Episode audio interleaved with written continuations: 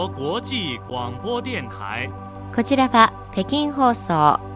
中国国際放送局です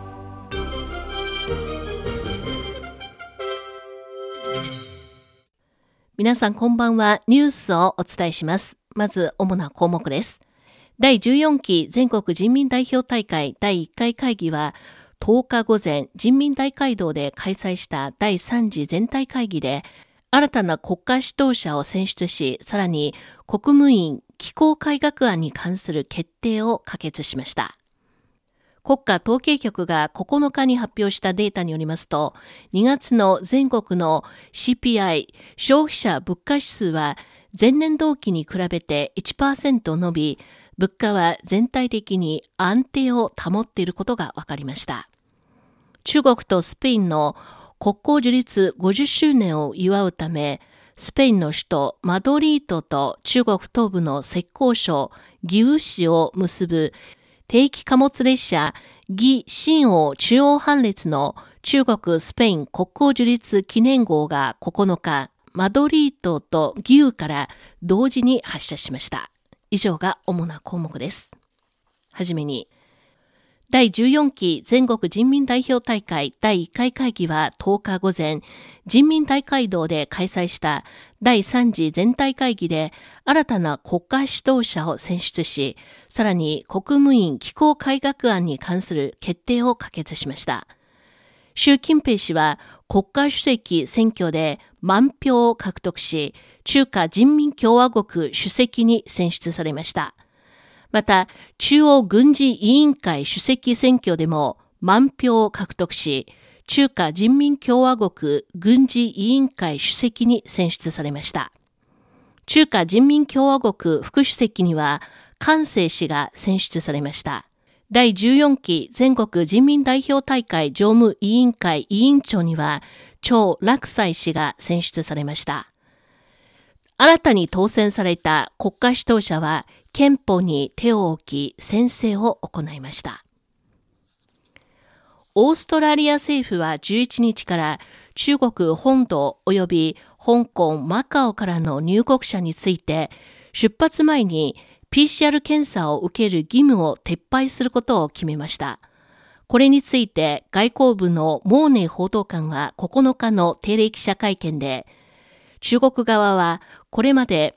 各国の貿易措置には科学に基づくべきだと考えてきた。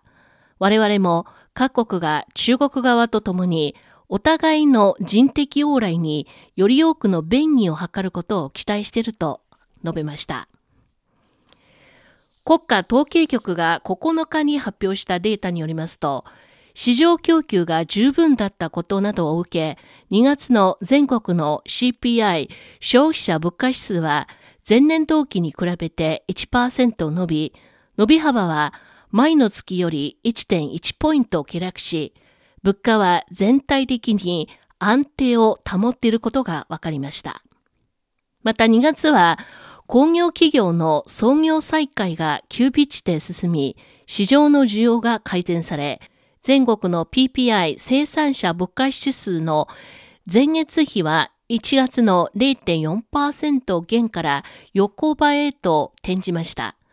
また前年同期の PPI が比較的高かったため、今年2月の PPI は前年同期より1.4%下落し、下落幅は前の月よりやや拡大していることも分かりました。中国国家郵政局によりますと、中国における今年に入ってからの宅配便の取り扱い件数は8日時点ですでに200億9000万件に達したということです。今年に入ってからの中国全国の宅配便の取り扱い件数が100億件に到達したのは39日目で、またその時点から200億件に到達したのは28日目と10日間も短縮されており、宅配業の力強い発展が示されました。各地では消費市場の回復と成長を後押しするための宅配サービスの能力と水準の改善が続けられています。福建省アモイ市では EC 販売業者が宅配倉庫配送センターでライブ配信を行っています。宅配業者は消費者からの注文が入るとすぐに倉庫から直接出荷する方式を採用しており、これにより配達時間が従来よりも1日から2日間短縮されました。宅配業者は同時に農村部でも改革を実施し、梱包から輸送までの全家庭一体化型のサービスを提供するようになりました。現在農村部で配送される宅配小包の数は毎日1億以上に上っています。こうしたサービスの改善により、都市部から農村部への工業製品の配送、及び農村部から都市部への農産物の配送がさらに円滑になったとみられています。中国は今、春の求人シーズンを迎えています。自然な会話形式で様々なやりとりができる対話型人工知能チャット GPT の人気と注目度が爆発的に高まったことで、企業は AI 技術をますます重視するようになり、AI 関連を専門とする人材に人気が集まっています。北京で行われたキャンパス就職説明会で、今年の就職市場で AI 関連専攻の卒業生が多くの企業の奪い合いの対象になっていることが分かりました。人工知能は製造、金融、医療などの分野の産業の行動化を背景に適用のシーンが増え続けています。そのため、就職市場では関連する専門人材の需要が高まり、提示される補修も高騰しています。AI 専攻の新卒者は就職情勢を楽観し、IT 企業に就職するなら年収は25万から30万元程度になるかもしれないと話しました。今年の春季求人募集では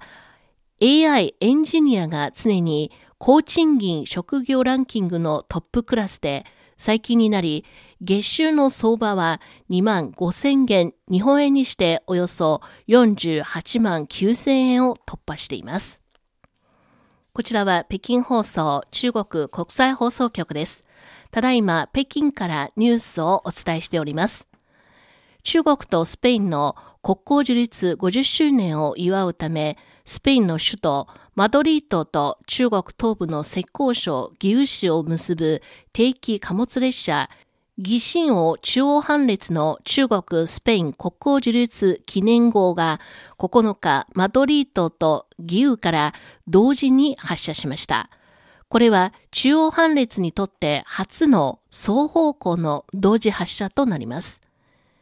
義新王中央班列の総延長は1万3052キロに及ぶ現時点で世界最長、経由する国が最も多い列車です。